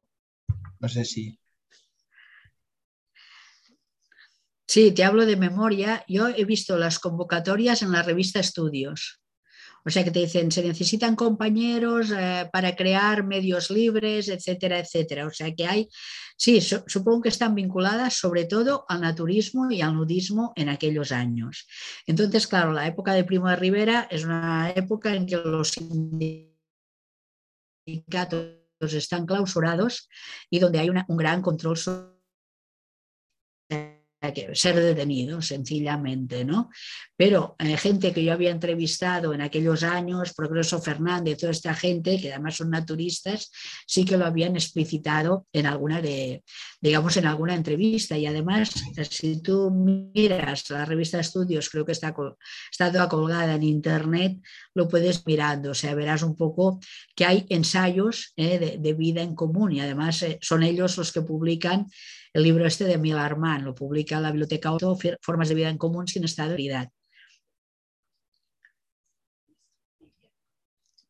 Gracias.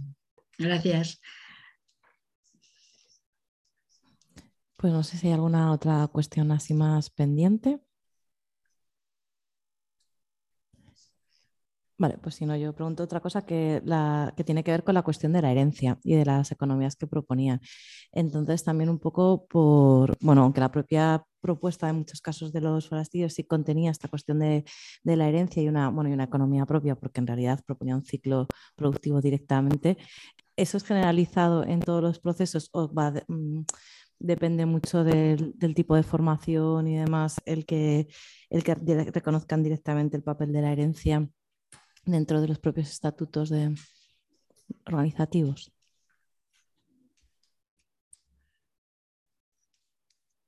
No, no, esto, o sea, él lo propone Fourier y es muy importante la herencia, porque fíjate tú que a veces por la herencia se encerraba a las muchachas en los conventos, a las herederas, ¿no? O sea, que para que la herencia no pasara a las niñas, ¿no? O la herencia a veces pasaba siempre a todos los varones de la familia, o a veces la herencia, sobre todo, pasaba de la mujer que tenía la herencia al marido que no la tenía y entonces él controlaba toda la economía de las mujeres.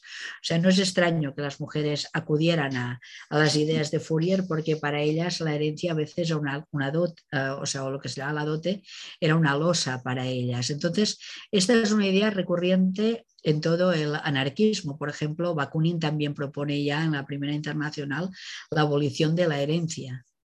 O sea, porque claro, la herencia es una losa que pesa sobre los individuos y es la base de una de las acumulaciones primitivas que, que permite al explotador, o sea, crear fábricas, industrias o, lo que sea. ¿no? Entonces, esta idea de, de, abolir la herencia significa un poco la libertad de las mujeres. Es que Fourier hablaba mucho sobre las dotes, las bodas estas, digamos, por interés y sobre ello vuelven las mujeres de los pensiles.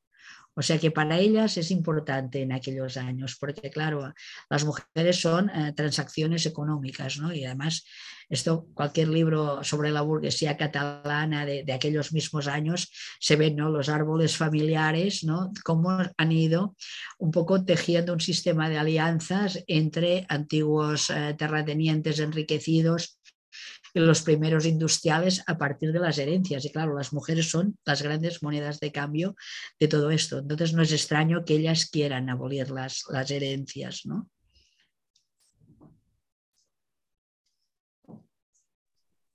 Vale, yo voy dando paso y si no, sigo haciendo preguntas. No sé si eh, Pablo, Ramón, que... Ah, no, vale, pensaba que había abierto el micro. Eh, sí, sí. sí. Dale, dale. que si puedes profundizar un poco más en el papel de, de Fourier en el pensamiento de Lefebvre, en el sentido, ¿dónde hay uniones y dónde hay desuniones? Porque en parte, bueno, Fourier renuncia a la toma del poder, que es una parte esencial de Lefebvre, que nunca, bueno, como buen marxista, aspira a que la clase obrera tome el poder. Además de que se aleja un poco de la ley de, de ir superando contradicciones como, como buen marxista de Lefebvre. Y ya está. Muy bien, no, lógicamente hay uniones y desuniones, sobre todo un tiempo histórico muy diferente que les tocó a vivir ambos. Fíjate tú que cuando Marx habla de los socialistas utópicos, al único que salva es a Fourier. A los otros no, no tiene compasión y al único que salva un poco es a Fourier, sobre todo por eh, esta idea que habla Fourier también, un poco de, de esta no, no hablará de, digamos, de, de digamos, ah, ahora se me ha ido la palabra, ¿no? De, de alienación, ¿eh? o sea, Fourier aún no concibe esta palabra alienación que sí que, que la definirá muy bien Marx, ¿no? ni plusvalía, por ejemplo, pero Fourier sí que habla de la despersonalización de las personas, de que hay que acabar con el capitalismo, sobre todo contra el comercio, o sea, él obra, está en contra del comercio de, de las personas y de las cosas, o sea, tendrá páginas enteras, pero en cambio lo que sí retoma Lefebvre, todo esto es la idea del trabajo atractivo y el trabajo rotatorio, la idea de, de las pluralidades sexuales y sobre todo la idea de, la pulsión sexual, digamos así, la idea de la pasión que definirá Fourier, ¿no? Esta idea de que todo esto, eh, la represión, eh, no puede dar origen a, individuos a personas, hombres y mujeres emancipados. O sea, Fourier entiende muy bien que la represión es la madre, digamos así, de, una sociedad enferma. Y esto lo explicará muy bien Fourier y por eso propone estas comunidades festivas, eh, ilustradoras, eh, colectivas, dialogadoras, ¿no? donde todo quede integrado. Entonces yo pienso que, estas dos grandes ideas ya las retomarán, digamos, Lefebvre después, ¿no? aunque la idea del golpe de Estado no esté en la mente de, de Fourier. Fourier quiere hacer algo algo que, los anarquistas sí que aplicarán, dirán, hemos de crear individuos nuevos para vivir en una nueva sociedad, porque si hacemos un golpe de Estado y a la mañana siguiente todos volvemos a acumular eh, lo que sea, comida, dinero, etcétera, y seguimos con las eh, ideas eh, desiguales entre hombres y mujeres, entre ricos y pobres, tal, tal, tal, pues vaya sociedad que hemos creado, ¿no? Entonces, esta idea o sea, sí que puede, puede chocar porque, claro, es muy diferente también la, la, digamos, la gran diferencia entre ambos también sería la idea de Dios, ¿no? O sea, los hombres del siglo XX ya son ateos, los del siglo, de los años 30 del siglo XIX aún son deístas, como lo habían sido deístas la mayoría de los ilustrados, ¿no? O sea, que, que son situaciones que, que, van con la historia. Entonces yo pienso que, que la recuperación de Fourier es sobre todo por estas ideas que él la expresan las expresa en el germen, ¿no? De que podrán ser desarrollado más tarde como realmente así fue, ¿no? O sea, y que fíjate tú, como muchos otros, o sea, lo reprenderán, ¿no? O sea, la, actualidad de Fourier, sobre todo en, los situacionistas de, los años 60 y 70 del, siglo, del siglo XX, pero tanto en Francia, en Inglaterra, como en Estados Unidos, sobre todo.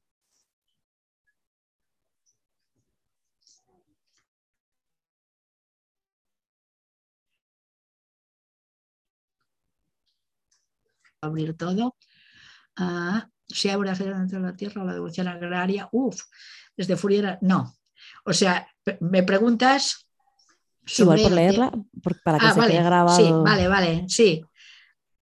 ¿Lo lees tú? Vale. La leo yo. Dice, no puedo hablar de por dónde estoy, pero con el tema de la abolición de la herencia me gustaría cuestionar si un abordaje directo sobre el acceso a la tierra o la revolución agraria desde Fourier o San Simón. Y que, bueno, y quería agradecer tanto conocimiento. Bueno, por desgracia no, ellos no piensan, o sea, piensan en abolir la herencia, pero el abordaje directo sobre el acceso a la tierra no se lo plantean. Yo pienso que no se lo plantean porque, porque ellos piensan que si la tierra se cultiva entre todos y tal, ya forma parte de todo. Realmente cuando ellos establecen una comuna, sobre todo las de Fourier, ellos lo que hacen es comprar la tierra entre todos, hacer sociedades por acciones o a veces piden dinero. E incluso la de Tampul aquí en España no se llega a establecer porque ellos piden dinero a la corona y claro, la corona no va a dar dinero en un proyecto que a la larga implicaría el fin de la corona y del capitalismo, ¿no? O sea, ellos son un poco inocentes eh, pensando la gente va a contribuir. Ellos intentan, y esto es lo que hacen en América, porque además la tierra es mucho más barata que en Europa, intentan crear colectividades en América, pero así les va, que acaban comprando desiertos, en el caso de Texas, ¿no? acaban comprando terrenos que no son fértiles o a veces no conocen la tierra, o a veces además, la mayoría de las veces, les pasa que aquí ellos eran pues eh, técnicos o gente que había trabajado en bancos y bolsas y no saben cultivar la tierra. A veces, eh, eh, o sea, a veces el fin de algunas comunas es sencillamente debido a esto, a que tienen mucho entusiasmo, pero digamos que, que la cosa les va un poco en contra. Pasa que es sintomático que siempre dicen, ah, es que todas las comunas fracasaron. Claro que fracasaron. O sea, pero algunas llegaron a durar 20 o 30 años, o sea que tampoco fue tanto fracaso. O sea que ellos sencillamente ensayaban alternativas al capitalismo que habían conocido, mejor o peor, pero intentaron que les funcionara. Y claro, pero además, además lo más divertido es que algunas de las francesas me he dedicado a buscarlas en los catálogos de patrimonio o en los empatronamientos, y me dice exactamente la gente que trabajaba y que vivía en la comuna y si tenían maestros. O sea, el Estado francés era tan legal que hasta censaba a los miembros de las comunas. O sea, para mí ha sido alucinante ver, por ejemplo, si, si Emile Armand tenía razón o no, porque cuando he ido a buscar aquel municipio, aquellos años, la comuna, te dice, pues hay tantos que, y estos son, por ejemplo, los que hacen el pan, o estos son los que, porque a veces en la comuna había oficios manuales también, o sea, gente que tenía una imprenta, gente que hacía pan porque era necesario, o gente que, que intentan montar otras cosas. O sea que es muy bonito la relación entre lo que sería el trabajo manual y el trabajo de la tierra y un poco el trabajo intelectual de algunos de ellos. O sea, es que está todo un poco por investigar. O sea, el capitalismo ha sido tan bestia que todas estas herencias que, que podríamos tener como patrimonios de los comunes, de todos nosotros, pues nos han sido súper escamoteadas. Entonces es una pena, ¿no?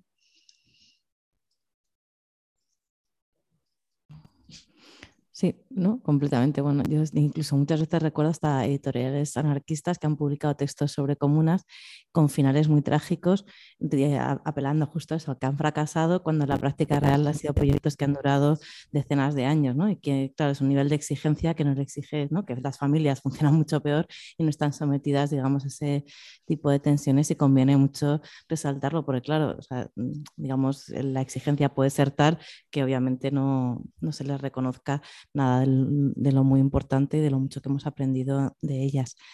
Y mm, yo quería preguntarte dos cosas que has hablado como parcialmente, que las tenía pensadas de antes, que tienen que ver con el tema de la propiedad también, o sea, como dato de la organización entre las colectividades, como la propiedad eh, en torno a la cual se, se organizaban, ¿no? O sea, si, y cómo va evolucionando eso, si sabes un, un poco.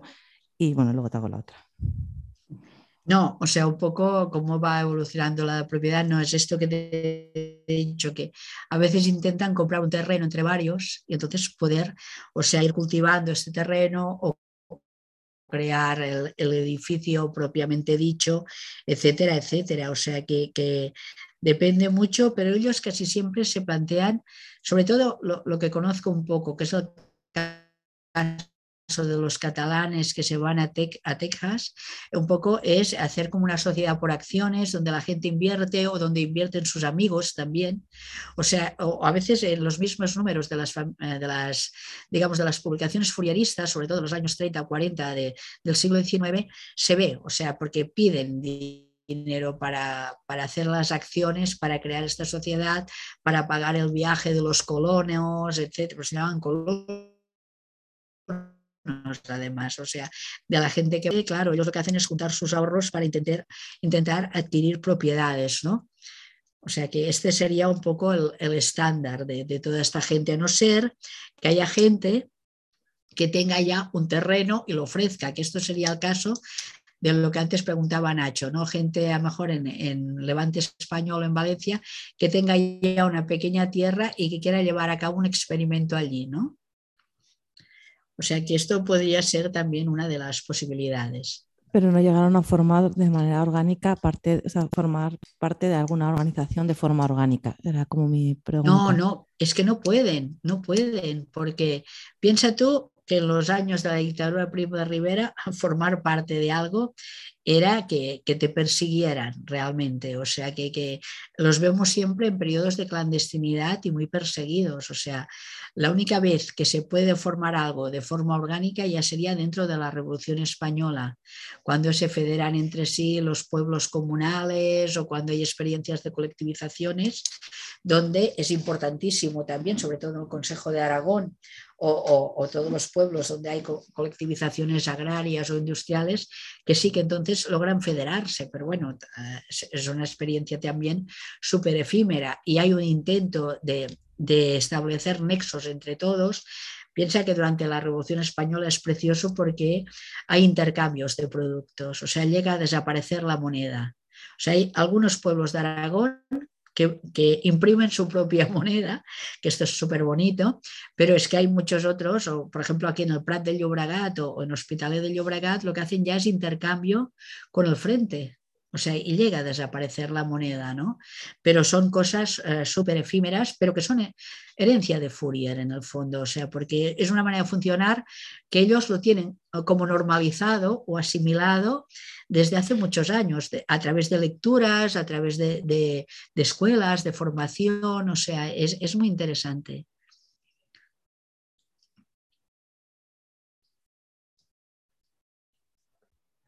Vamos a hacer una pregunta por aquí. Es que aquí hay personas, eh, hay varias, no, ver, cinco o seis.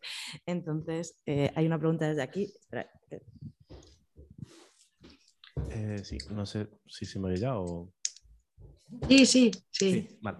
Em, bueno, eh, me ha parecido interesante lo que has dicho de que eh, Fourier estaba como en contra del comercio y mm, me preguntaba si eh, por comercio te refieres a, digamos, económico por dinero o si también formas de trueque y, mm, y, estas cosas. Y también me surge a partir de eso, em, claro, si está en contra del comercio y se te organiza en comunidades, estas comunidades eh, tenían que ser autosuficientes o planteaba a lo mejor la colaboración entre distintos caracteres o distintas comunidades?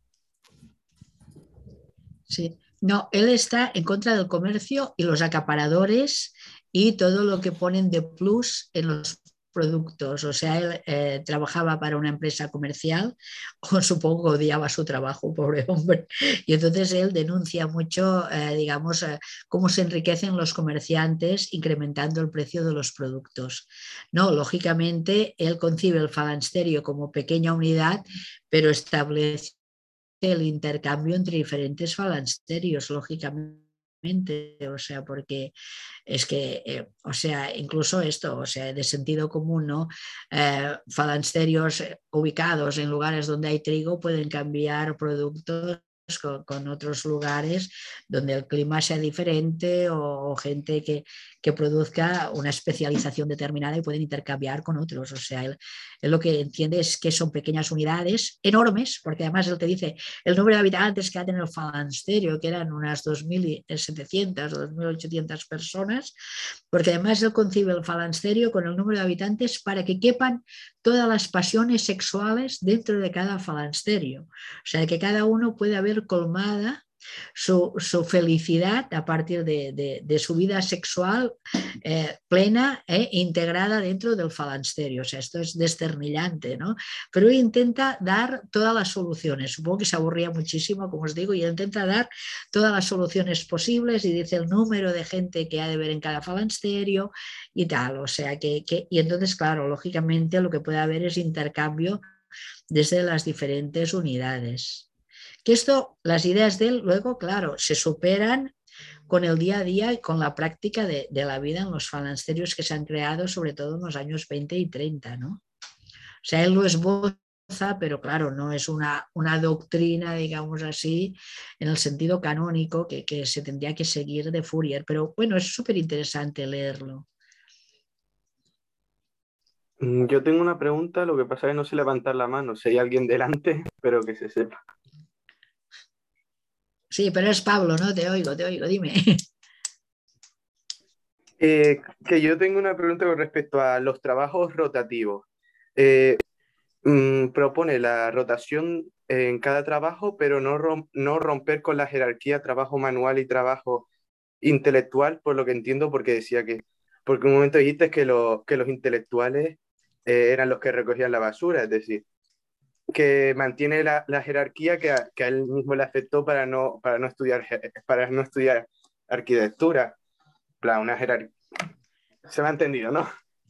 Sí, sí, no, pero él, propone precisamente con esta metáfora abolir la jerarquía. O sea, él dice, estos que van de listos, pues que recojan la basura, ¿no? Porque así haría ir de listo, ¿no? O sea que, no, no, él propone el trabajo rotatorio y además la gente tiene que apuntarse en unos turnos para hacer los trabajos y tal. Y que además, eh, además lo que dice clarísimamente es que los trabajos han de durar muy pocas horas, tres o cuatro horas además. O sea, está en contra de, la explotación capitalista y entonces por eso dicen trabajos rotatorios de poco tiempo además, ¿no?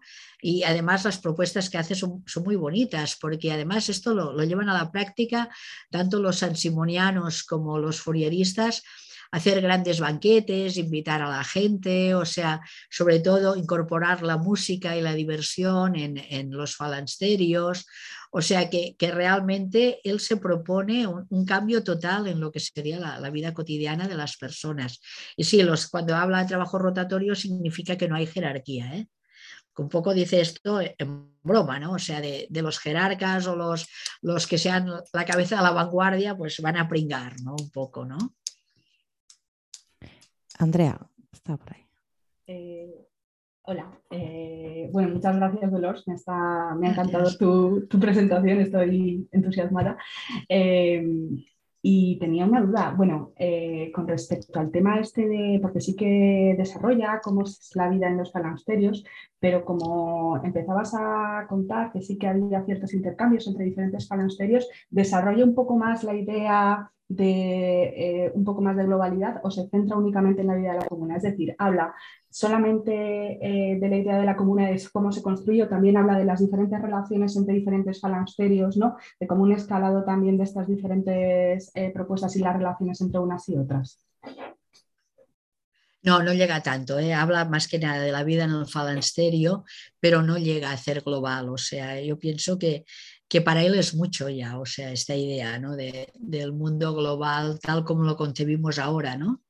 O sea, tú piensas que él muere en el 37, o sea, del siglo XIX, y aún no, no puede imaginar. O sea, en aquellos años están cartografiando Siberia, por ejemplo. Creo Kropotkin aún no ha cartografiado Siberia ni, ni, ni, parte de Rusia, ni se conoce nada absolutamente de África, ¿no? Entonces, no se puede plantear todo esto a nivel global aún. O sea, él, habla más que nada de, las pequeñas, bueno, que ya son grandes unidades, ¿no? De estos falansterios. Y él acaba, bueno, pero es que esos escritos son complicados. Hay un momento en que habla de que todo va a cambiar tanto y todo estará tan bien, por ejemplo, que se va a desplazar el eje de la Tierra y que entonces a partir de que se desplace el eje no tendremos estaciones, que ahora vemos que, que son necesarias las estaciones para la vida en el campo, pero él piensa que no tenemos estaciones, entonces siempre tendremos fruta, por ejemplo. O sea que hay cosas que él no conoce porque en la mentalidad de su época aún no hay una divulgación científica como la que conocemos hoy, y entonces él a veces pues dice esto, ¿no? Pues que cambiará el eje gravitacional o que todos los animales serán mansos, o sea, dice los leones serán mansos o, que los eh, océanos serán de, naranjada. O sea, hay un momento en que él eh, se pone a, imaginar, ¿no? Y entonces todo tampoco te lo puedes tomar al pie de la letra, ¿no? O sea, precisamente sus detractores han republicado muchos de estos textos para ir en contra de Fourier, ¿no? Para desvirtuar un poco sus ideas eh, con respecto a, digamos, a las comunas o todo esto, ¿no? O sea, tiene muchísimos escritos, o sea, es que escribió muchísimo y solo conocemos una parte o se ha publicado una parte muy pequeña. O sea, piensa que, en Francia se han publicado ya varios volúmenes de las obras de Fourier, sobre todo desde los años 70 del siglo XX, ¿no? Pero, pero en España se ha traducido poquísimo y quizá los textos más representativos o más escandalosos, ¿no? Por ejemplo, este de los habitantes de las estrellas nunca, nunca se ha traducido al español. Es una tesis que, que, hizo Andrea Taff, creo que era, y, claro, es, precioso, o sea, está completamente, ah, digamos, eh, ah, que ya no existe, digamos, o sí, o sea, que hay muy pocos ejemplares circulando, ¿no?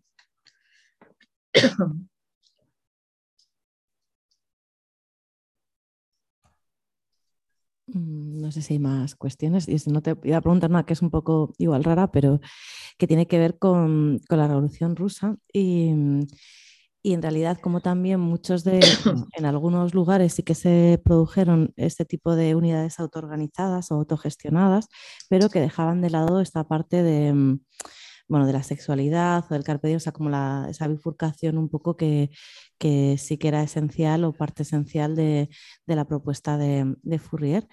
Eh, entonces, bueno, pues si puedes un poco profundizar en, esta idea también, bueno, es claramente el corte es completamente distinto, pero bueno, como que sí que reconocían pues parte incluso de los servicios, guarderías, el espacio de educación, o sea, digamos, en los ejes que has trabajado sí que se reconocía todo eso, menos, digamos, la parte afectiva o la parte mm, del deseo que estaba reprimido, no formaba parte de, como parte esencial de estas comunidades. Sí, claro, en la Revolución Rusa, claro, tenemos el paso, digamos, de una sociedad casi medieval, sin revolución industrial y sin revolución burguesa, a una sociedad digamos, eh, digamos eh, colectiva, con una economía centralizada, ¿no? pero que, es denunciado, por ejemplo, por, eh, por Kolontai, Alexandra Kolontai en La Bolchevique enamorada, descubre un poco todo esto, ¿no? cómo ella se siente mal, cómo la revolución no, no, le ha llegado a ella, ¿no? o sea, cómo se siente un poco desvalida al entorno de la revolución. ¿no? Y entonces, claro, es esto, o sea, porque hay una revolución, pero la familia sigue siendo monogámica, Supongo que había represión ante, las personas no heterosexuales, pienso yo, porque es una sociedad muy anclada en la religión católica, la, sociedad rusa. O sea, hay todos los revolucionarios, pero detrás de sí hay un patriarcado de, siglos ¿no? y una jerarquización de siglos. ¿no? Y no pueden hacer este rompimiento tan inmediato. ¿no? Entonces, claro, ellos Creo que además no deben conocer las ideas de Fourier como, como se conocieron, digamos, en Francia y en España, porque sí que es verdad que en Francia se traducía mucho del francés en el siglo XIX y XX. Y, por ejemplo, las ideas de Fourier eh, llegaron sobre todo a Inglaterra también y, a Estados Unidos, pero por ejemplo en Alemania llegaron poco, en Suiza más por la parte francófona, ¿no? Pero eh, que llegaran a Rusia era muy difícil, o sea que sí que hay eh, comunidades en el entorno, digamos, de Tolstoy, pero son comunidades cristianas y donde lógicamente el intercambio de parejas no estaba bien visto, ¿no? Pero claro, entonces eh, pasan estas cosas. ¿no? Pero yo, para mí, cuando leí la Colontay, es que, bueno, me, entusiasmó sobre todo un texto precioso, ¿no? Y supongo que debían haber más mujeres que, hablaran de esto, pero por desgracia, durante muchos años no, no pudimos tener traducciones de todos estos textos.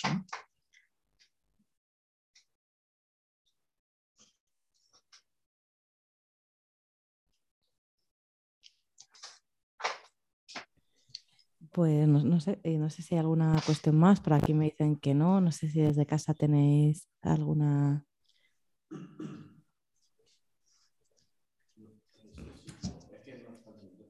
Es que si no, lo oye nadie. Eh, sí, eh, solo si pudiera, es que no sé si lo has dicho, el título de, mm, del texto este sobre los habitantes de la estrella y tal, bueno, aunque has dicho que no está en español, pero pues, ah, sí. por guardarlo.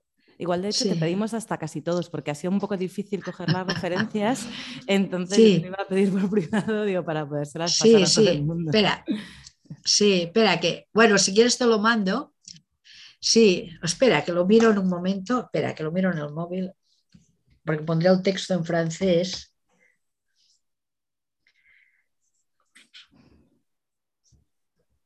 Yo lo tengo, ¿eh?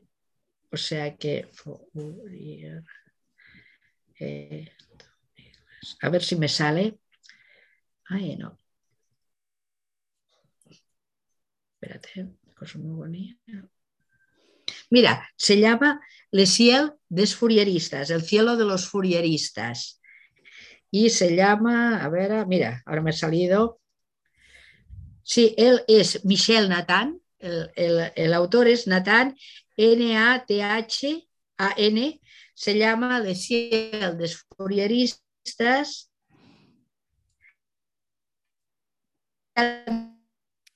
desde las estrellas y reencarnaciones del alma. Y esto está publicado en Lyon, Prensas Universitarias de Lyon, y el dibujo es un dibujo de Granville. O sea, este que os decía yo, espérate, a ver si, no sé, si se ve, ¿se ve? No sé si lo veis. ¿Se va enfocando? Ah, no. Ah, Aquí. Sí. ¿Veis el dibujo de Granville, que es una, una señora con unas trenzas enormes, que creo que es una de las, digamos, de las que viven en Saturno, creo que es. Espera, y este, a ver, espera, ¿eh? que os busco el otro.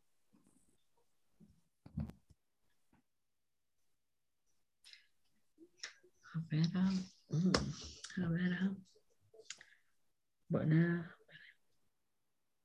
Sí, ¿la tenéis la referencia? A ver, espérate. A ver, podría de furia, a ver.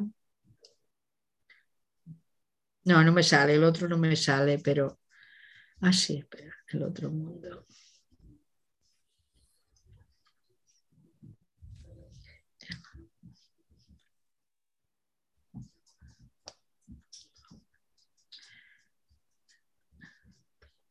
A ver.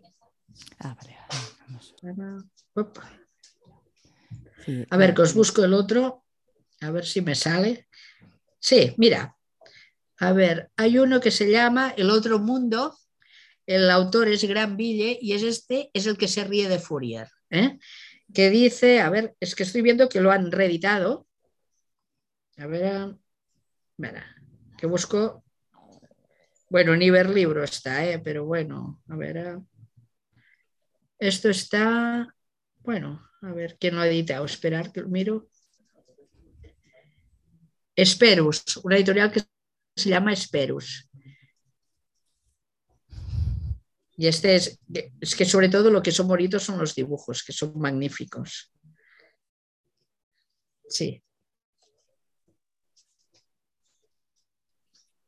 Genial, pues muchísimas gracias. De todos modos, no sé si necesitáis alguna referencia más. No, si no, te, paso un poco de lista si queréis o así. Sí, yo creo que está guay porque incluso yo creo que un mogollón de nombres eran un poco, que eran un poco más específicos, era un poco difícil. Eran más complicados, ¿no? Sí, sí. Sí, os pasaré un poco de sí, todo esto que decíais de, de, Valencia, también de las comunidades, que está la tesis de Navarro, o sea, te pasaré un poco de listado mañana o así, o, este fin de semana y así lo, puedes colgar. Genial. Vale. Pues muchísimas gracias. Pues con esto cerraríamos. A vosotros. cerraríamos también el bloque de utopías y comenzaríamos con lo que es la obra más de Lefebvre propiamente dicha, con la sesión de Álvaro, aquí el, próximo miércoles. Así que, ah, no, el próximo miércoles no, que es el puente. El siguiente, dentro de dos miércoles. Así que nada, que, muchísimas gracias Dolores, ha estado súper interesante y nosotros nos seguimos esta semana. Hasta ahora. Bueno, un abrazo a todos, pues gracias. ¿eh? Buenas noches, adiós.